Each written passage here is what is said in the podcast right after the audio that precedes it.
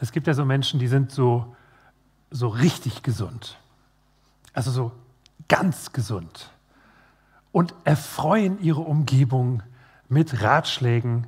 Manche davon sind erwünscht, manche vielleicht nicht so sehr. Zum Beispiel soll es das geben, habe ich jedenfalls gehört, dass manchmal Leute sagen, nicht nur, dass man auf bestimmte Nahrungsmittel oder Bestandteile verzichten sollte, das kann tatsächlich ja sinnvoll sein, darüber zu reden, sondern es soll Menschen geben, die sagen, ich verzichte vollständig auf Gewürze. Und wenn du mal wochenlang auf Gewürze, auch nur auf Salz und Pfeffer verzichtet hast, und dann werden die Augen ganz groß und fangen an zu strahlen und werden so ein bisschen glasig, dann wirst du feststellen, wie salzig zum Beispiel eine Gurke schmeckt. Und ich denke mir, kann sein, dass ich das feststellen würde, aber will ich vielleicht gar nicht. Ich äh, denke dann eher an einen Helden meiner Kindheit, nämlich an Alf, den Außerirdischen vom Planeten Melmac. Das habe ich in meiner Kindheit immer geguckt. Gibt es, glaube ich, heute noch. Ähm, irgendwo im, in den Tiefen des Kabelfernsehens. Dieses zottelige außerirdische Wesen, das bei einer amerikanischen Familie einzieht und ziemlich genussorientiert ist, so dem genussvollen Leben sehr zugewandt ist. Und in irgendeiner Folge diskutiert seine Familie über Diäten und Alf sagt übrigens, ich mache auch eine Diät, die Alf-Diät. Und die anderen sagen zu ihm, wie bitte, du machst Diät? Was für eine Diät machst du denn? Naja, sagt Alf, ich esse alles, was ich will und so viel ich will. Und, und davon nimmst du ab? Nein, du? Und das ist so seine Diät. Das fand ich eigentlich ganz sympathisch, ganz, ganz ernsthaft. Ich achte tatsächlich äh, auf, aufs Essen und äh, finde das auch sinnvoll. Ich versuche schon auch ansatzweise auf meine Gesundheit zu achten, weil ich nicht zu etwas werden möchte, was man eigentlich nur auf Englisch sagen kann, nämlich zu einer Couch Potato, auf Deutsch übersetzt eine Sofakartoffel. Ich weiß, das ist uns allen fremd, mir ist es auch total fremd. Ich kenne es nur aus der Theorie. Sofakartoffel bedeutet, man sitzt auf dem Sofa, links die Chipstüte, rechts das Bionadeglas und man versucht durch verbale Ausbrüche das Geschehen im Fernseher zu beeinflussen.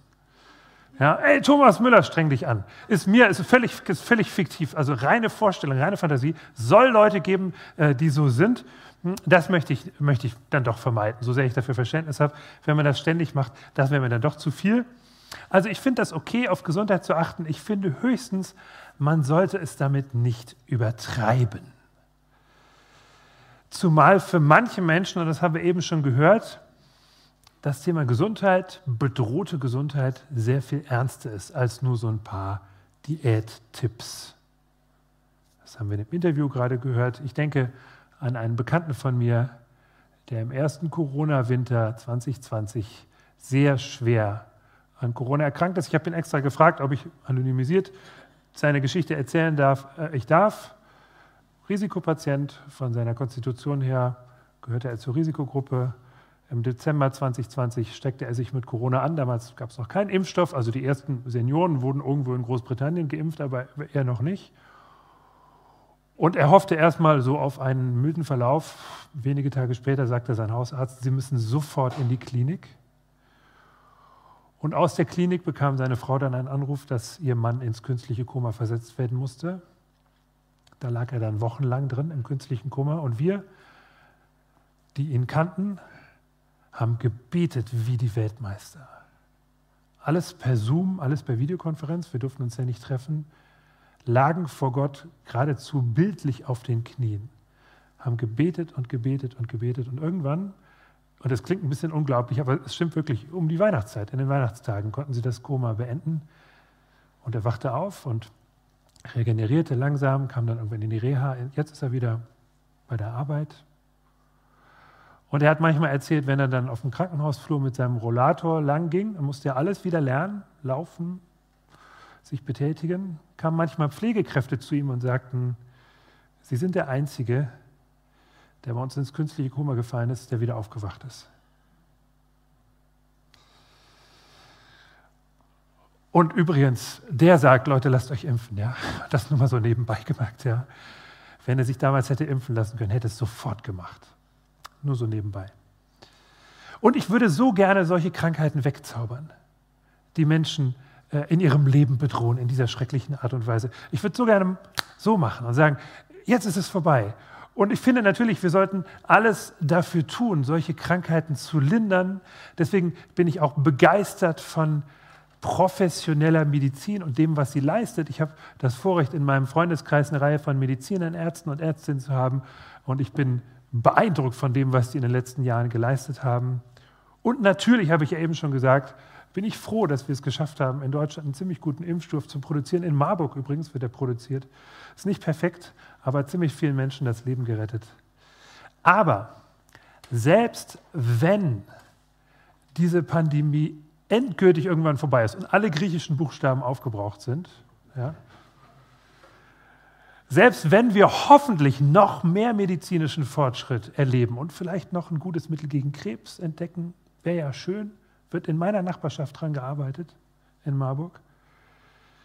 Selbst dann wird es so bleiben, dass Krankheit und Schmerz zu diesem Leben dazugehören.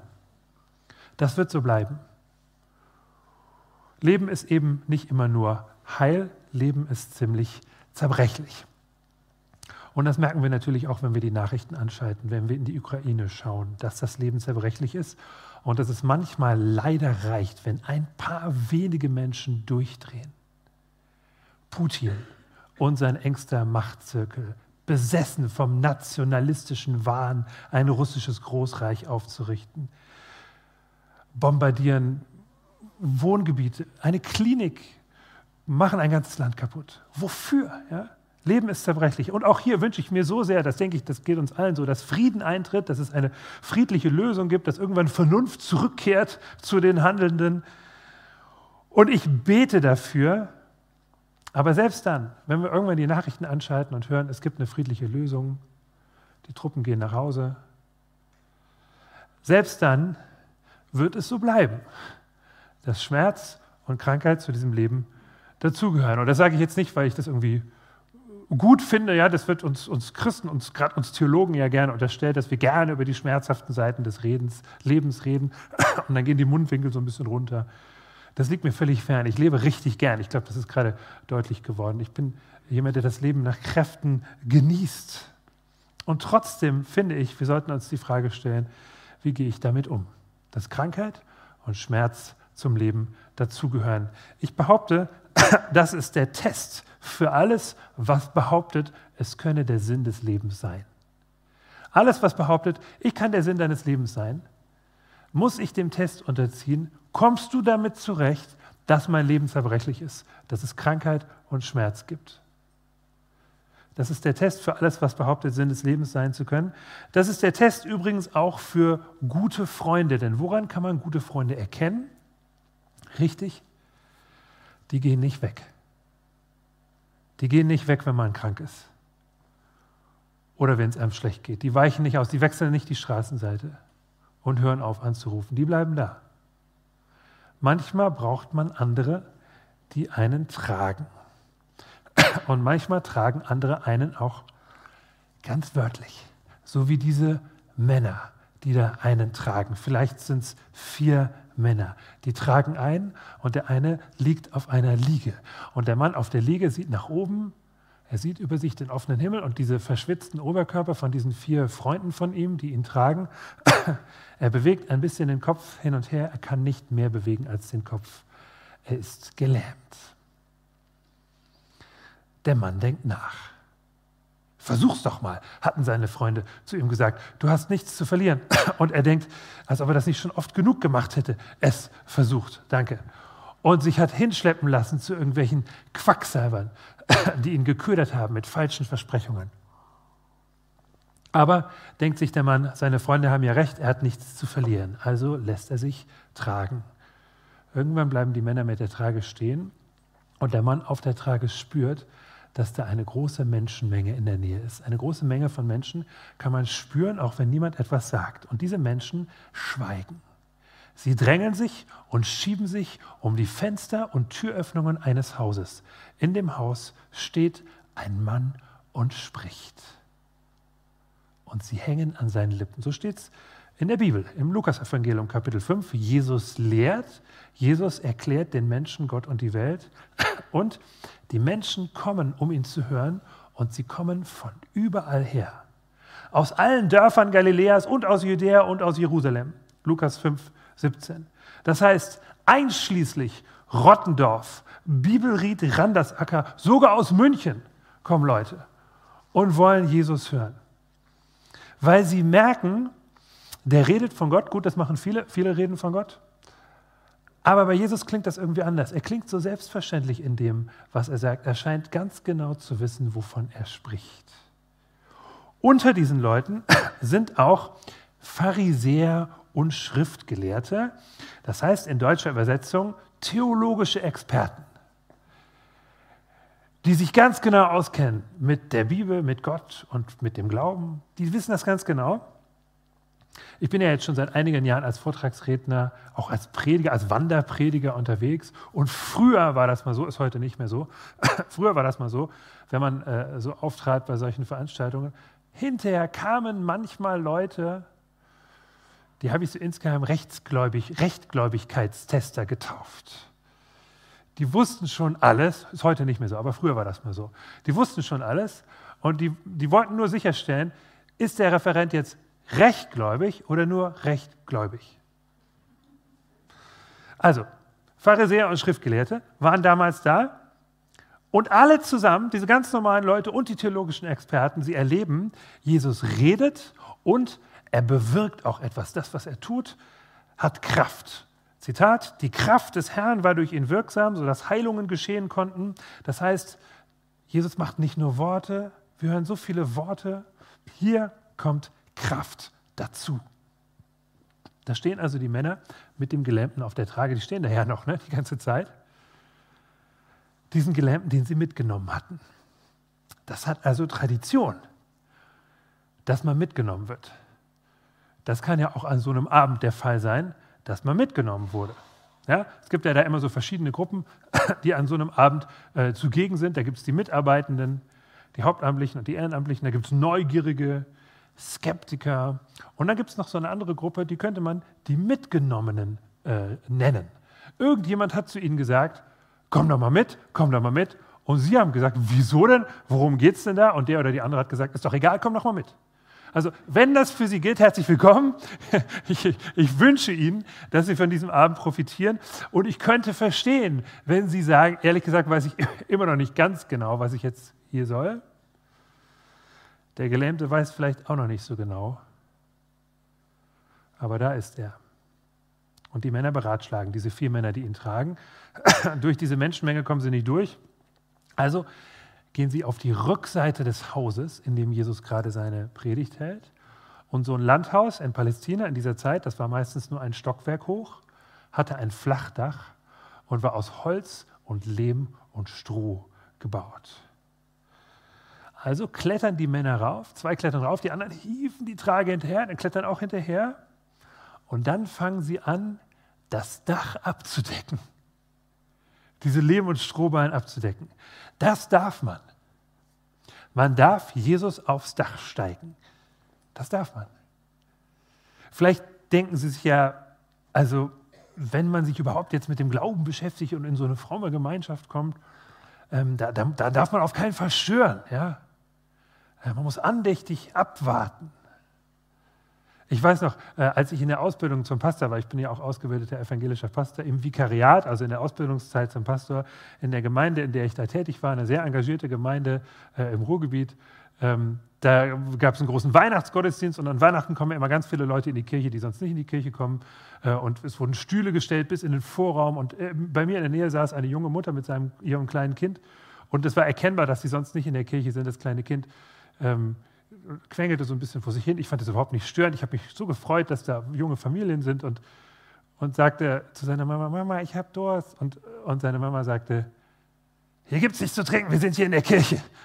Und, und ich wollte so, ich war nicht geistesgegenwärtig, ich wollte so gerne diesem Kind was zu trinken geben und sagen, Sie sind willkommen, wenn Sie Durst haben, wenn Sie Hunger haben, wenn Sie spielen wollen, hier sind alle willkommen. Sie stören uns nicht. Seien Sie willkommen. Vielleicht denken Sie sich das ja auch. Ne? Man darf hier nicht stören, man muss andächtig sein, abwarten, bis sich vielleicht irgendwann fromme Gefühle einstellen. Nee, muss man nicht. Man darf Jesus aufs Dach steigen. Das machen diese vier Männer auch. Und sie decken das Dach ab. Und ich stelle mir vor, die Sonne fällt durch dieses Loch in das Dach rein, Staub rieselt runter. Jesus hat aufgehört zu sprechen, die Veranstaltung hat gestoppt, alle gucken nach oben. Und dann hiefen die Männer diesen Mann auf der Trage äh, so ein Stück hoch und dann lassen sie ihn an Tauen, die sie mitgenommen haben, langsam in diesen Raum runter und dann hängt er da auf dieser Trage mitten unter dieser Versammlung, direkt vor Jesus und er denkt, ist schon in Ordnung, schaut mich nur alle an, peinlicher als jetzt kann es sowieso nicht mehr werden. Und dann passiert etwas, was eigentlich ganz schön überraschend ist. Das heißt nämlich, als Jesus ihren Glauben sah, sagte er zu dem Mann, mein Freund, deine Sünden sind dir vergeben. Und der Gelähmte denkt, äh, wieso denn meine Sünden? Entschuldigung, ich will dir jetzt nicht zu nahe treten, Jesus, aber ich bin gelähmt. Ich weiß nicht, ob dir das aufgefallen ist. Ja? Das ist mein Problem. Warum redest du jetzt auf einmal von Sünden? Warum redet Jesus davon? Warum sagt er das? Er meint nicht, um Himmels willen nicht, du Gelähmter bist irgendwie persönlich schuld daran, dass du gelähmt bist. Das meint er nicht. Er sagt an anderer Stelle ganz ausdrücklich, dass es nicht persönliche Schuld ist, äh, wenn man krank ist oder unter Einschränkungen leidet, sondern dass man dann Heilung und, Zuwendung braucht. Darum geht es nicht, sondern er meint was ganz anderes. Er meint, indem er zu diesem Gelähmten sagt, deine Sünden sind dir vergeben, er meint, weißt du was? Bevor ich dir mit dem Problem helfe, helfe ich dir zuerst mit einem Problem, das sogar noch größer ist. Nämlich, eigentlich bist du noch gar nicht bei Gott. Das ist noch viel größer als Problem. Und so schlimm dein Leiden ist, die Einschränkung, die du erleben musst, das verstehe ich ja. Dieses Problem, das ist noch ernster. Und wenn ich dir wirklich helfen soll, dann möchte ich zuerst dieses Problem beheben. Verstehen Sie, wenn in der Bibel von Sünde die Rede ist, dann ist damit nicht einfach nur gemeint, äh, hört mal auf, unanständig zu sein. Das ist höchstens ein Symptom von Sünde. Ja? Ich weiß, auf die Idee kommt man manchmal, dass das gemeint sei, aber das ist nicht gemeint. Ja? Stellen wir uns mal eine fiktive Gemeinde vor, völlig fantas fantasierte Gemeinde, wo ein Jugendlicher aus dem Konfirmandenunterricht oder aus dem biblischen Unterricht nach Hause kommt und seine Mama fragt ihn, und worüber hat der Pastor heute geredet? Fiktive Gemeinde. Der Junge sagt, der Pastor hat über die Sünde geredet. Und die Mutter fragt, und was hat er gesagt? Er war dagegen.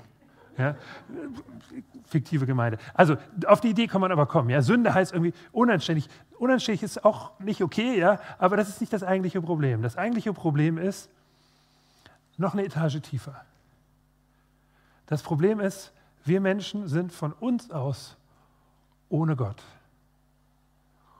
Und wenn wir ohne Gott sind, dann fehlt etwas und wir merken, dass etwas fehlt und wir wissen nur nicht genau, was fehlt. Wir merken nur, irgendwas fehlt. Und, und das, was fehlt, dieses Loch, diese Lücke, die versuchen wir zu füllen mit irgendwas, mit, mit Besitz, mit Beziehungen, mit Geld, mit Anerkennung, mit ganz, ganz vielen Likes. Wir versuchen dieses Loch zu füllen, aber es ist eigentlich gar nicht dafür da. Jesus sagt zu dem Gelähmten hier, ich vergebe dir, das heißt, ich fülle das.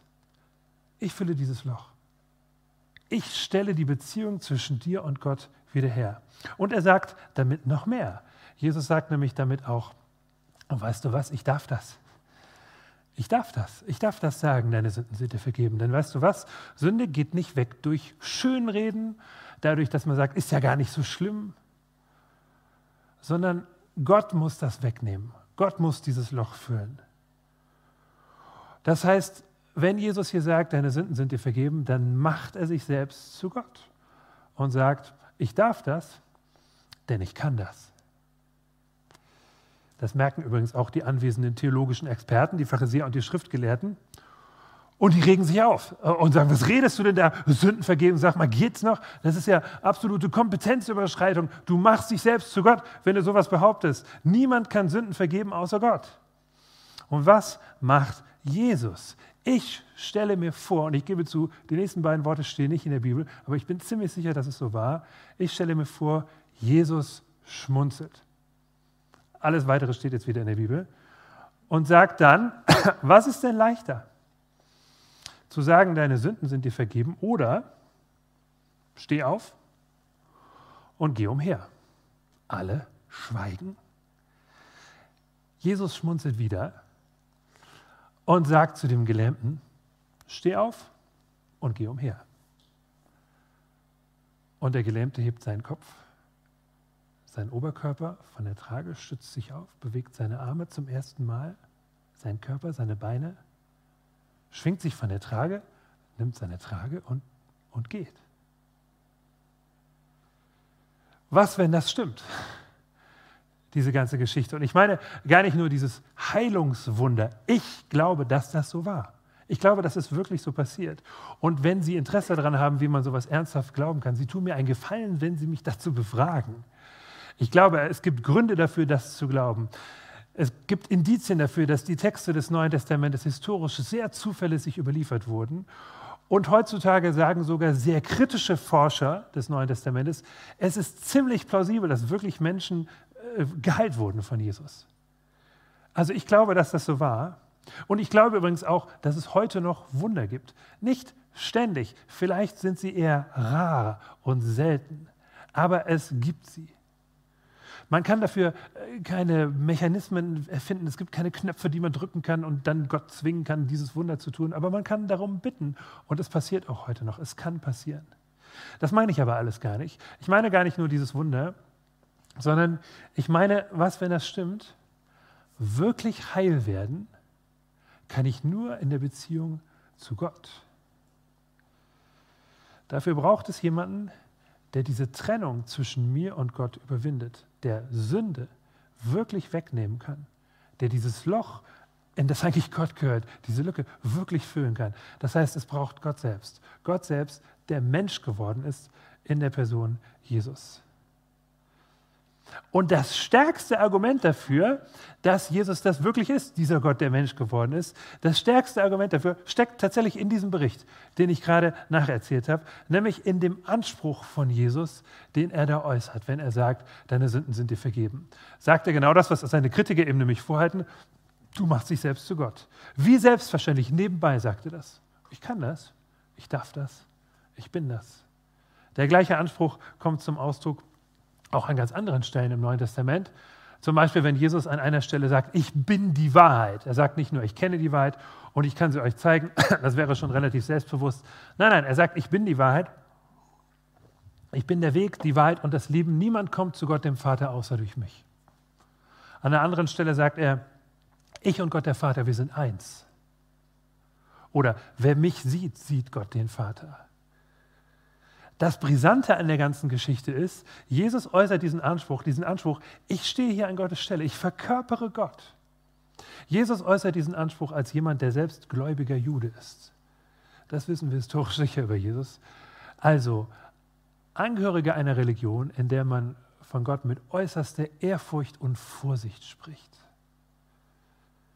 Wenn ein solcher Mensch diesen Anspruch von sich erhebt, dann bleiben logisch gesehen nur drei Möglichkeiten und Sie können gerne mitdenken. Entweder es stimmt nicht, was Jesus da von sich sagt, wenn er sagt, ich bin Gott, der als Mensch zu euch gekommen ist. Entweder es stimmt nicht und er weiß, dass es nicht stimmt. Dann hat er gelogen. Oder es stimmt nicht und er weiß nicht, dass es nicht stimmt. Dann hat er ein Problem. Oder es stimmt und dann stimmt auch alles das, was Jesus sonst über Gott und die Welt und uns sagt. Nochmal, entweder Jesus hat diesen Anspruch geäußert und es gibt gute historische Gründe dafür, genau das ernst zu nehmen, das Neue Testament an dieser Stelle ernst zu nehmen. Dass Jesus diesen Anspruch verkörpert und geäußert hat. Und es stimmte gar nicht. Er war überhaupt nicht Gottes Sohn und er wusste das auch. Dann hat er die Menschen seiner Zeit aufs Übelste getäuscht. Dann war er ein übler Scharlatan. Oder aber es stimmte nicht und er wusste das selber nicht. Dann hat er sich selbst furchtbar getäuscht. Und das heißt, in diesem religiösen Kontext, er hatte mehr als ein mittleres psychologisches Problem, das muss man so sagen. Oder aber, es stimmt. Und ich kann nur jeden einladen, schauen Sie mal in die Texte des Neuen Testamentes rein. Wenn Sie da manche Dinge nicht verstehen oder schwierig zu glauben finden, halten Sie sich an die Dinge, die Sie verstehen und überlegen Sie, Gesetzt den Fall, dass es historisch einigermaßen zuverlässig, ich bin der Meinung, es ist sehr zuverlässig. Welchen Eindruck habe ich vom Charakter dieser Person? Hat der andere belogen? Hat er sich selbst fürchterlich getäuscht oder scheint er zu wissen, wovon er spricht? Das ist kein Beweis. Für den Glauben an Jesus. Das ist nur ein ziemlich starkes Argument. Das ist ein Argument, das mich selber sehr beeindruckt hat, als ich als Jugendlicher zum Glauben gekommen bin. Sonst würde ich hier auch gar nicht stehen und Werbung für Jesus machen. Das ist kein Beweis, aber es ist ein ziemlich starker Hinweis auf Jesus. Ich kann Ihnen die Antwort auf die Frage nicht abnehmen, was denke ich über die Person Jesus. Ich bitte Sie nur, stellen Sie sich diese Frage, was denke ich eigentlich? Glaube ich, dass er sich getäuscht hat oder andere oder hatte er vielleicht recht? Ich glaube, dieser Jesus ist jetzt hier und wirbt um unser Vertrauen und sagt zu ihnen, du kannst als mein Freund durchs Leben gehen. Du kannst jetzt damit anfangen. Damit sind nicht alle körperlichen Krankheiten weg, auch nicht alle Schwierigkeiten sind weg. Ich glaube schon, dass Jesus auch heute noch heilen kann, aber es ist eher so punktuell, dass er sein Können aufblitzen lässt, mehr so ein Vorgeschmack auf das, was er in Zukunft mal tun wird, wenn Gott seine neue Welt schafft. Ich glaube nicht, dass es eine Garantie dafür gibt, dass immer und alles jetzt schon irgendwie geklärt wird, sondern manche Schwierigkeiten bleiben. Also wenn du zu Jesus kommst, ist nicht alle körperliche Krankheit weg. Das kann und will ich nicht versprechen.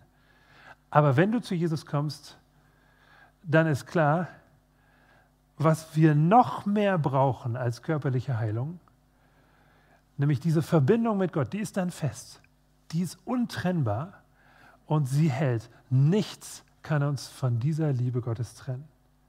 Und wir gehen tatsächlich nie mehr allein durchs Leben, sondern immer mit Gott und die Verbindung hält. Und das Leben schließt ein Krankheit, Unsicherheit, Angst, Schwierigkeiten und die Verbindung hält. Sogar über den Tod hinaus, darum geht es übermorgen vor allem und die Verbindung hält. Vielleicht wissen Sie das alles schon längst. Wahrscheinlich sind Sie damit aufgewachsen. Es ist überhaupt nichts Neues. Vielleicht haben einige von Ihnen das aber auch so ein kleines bisschen vergessen. Oder es ist so ein bisschen in den Hintergrund geraten, weil man ja so viel anderes bedenken muss. Hausbau, Beruf, Kinder werden größer. Vielleicht ist es aber für einige von Ihnen ganz ehrlich neu. Also, so habe ich das noch nicht gesehen. Dann können Sie, wenn Sie wollen, diese Verbindung mit Gott, die Jesus Ihnen an, anbietet, dann können Sie die festmachen oder auch neu festmachen. Zum Beispiel, indem Sie genau das zu Gott sagen. Das können Sie in Ihren eigenen Worten tun. Sie können es aber auch mit Worten tun, die wir Ihnen vorschlagen, in einem Gebet, das gleich eingeblendet wird. Sie können es sich schon mal anschauen eine Möglichkeit, wie man zu Gott reden kann, wenn man sagen möchte, also bisher habe ich eigentlich ohne dich gelebt oder lange nicht mehr mit dir gelebt und jetzt will ich mit dir leben. Ich will diese Verbindung, die du mir anbietest, die will ich eingehen. Ich werde das Gebet jetzt gleich sprechen und wenn Sie mögen, können Sie in Gedanken mitsprechen. Also nicht laut ausgesprochen, sondern in Gedanken. Das ist eine Sache zwischen Ihnen und Gott. Keiner kriegt das mit. Das können Sie auch zu Hause tun, wenn Sie sich das anschauen im Stream in Gedanken mit Gott sprechen. Und wenn Sie mögen, können Sie sich diese Worte zu eigen machen.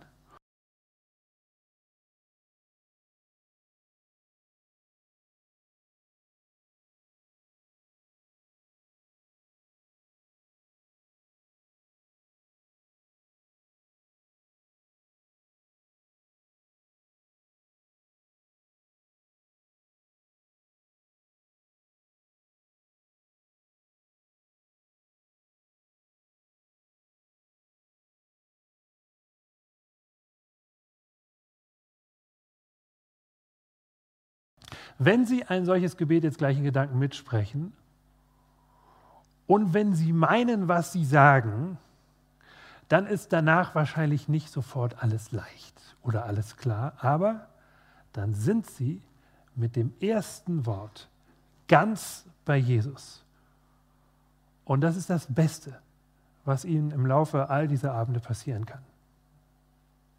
Wir beten. Jesus, ich danke dir, dass du mich liebst. Ich öffne dir mein Leben. Ich bekenne dir meine Schuld und bitte dich um Vergebung. Ich danke dir, dass du am Kreuz für mich gestorben bist und all meine Schuld getragen hast. Ich erkenne dich als Herrn meines Lebens an. Von heute an will ich dir nachfolgen mit allem, was ich bin und habe. Danke, dass ich jetzt ganz zu dir gehöre. Mache mich zu einem Werkzeug deines Friedens. Amen.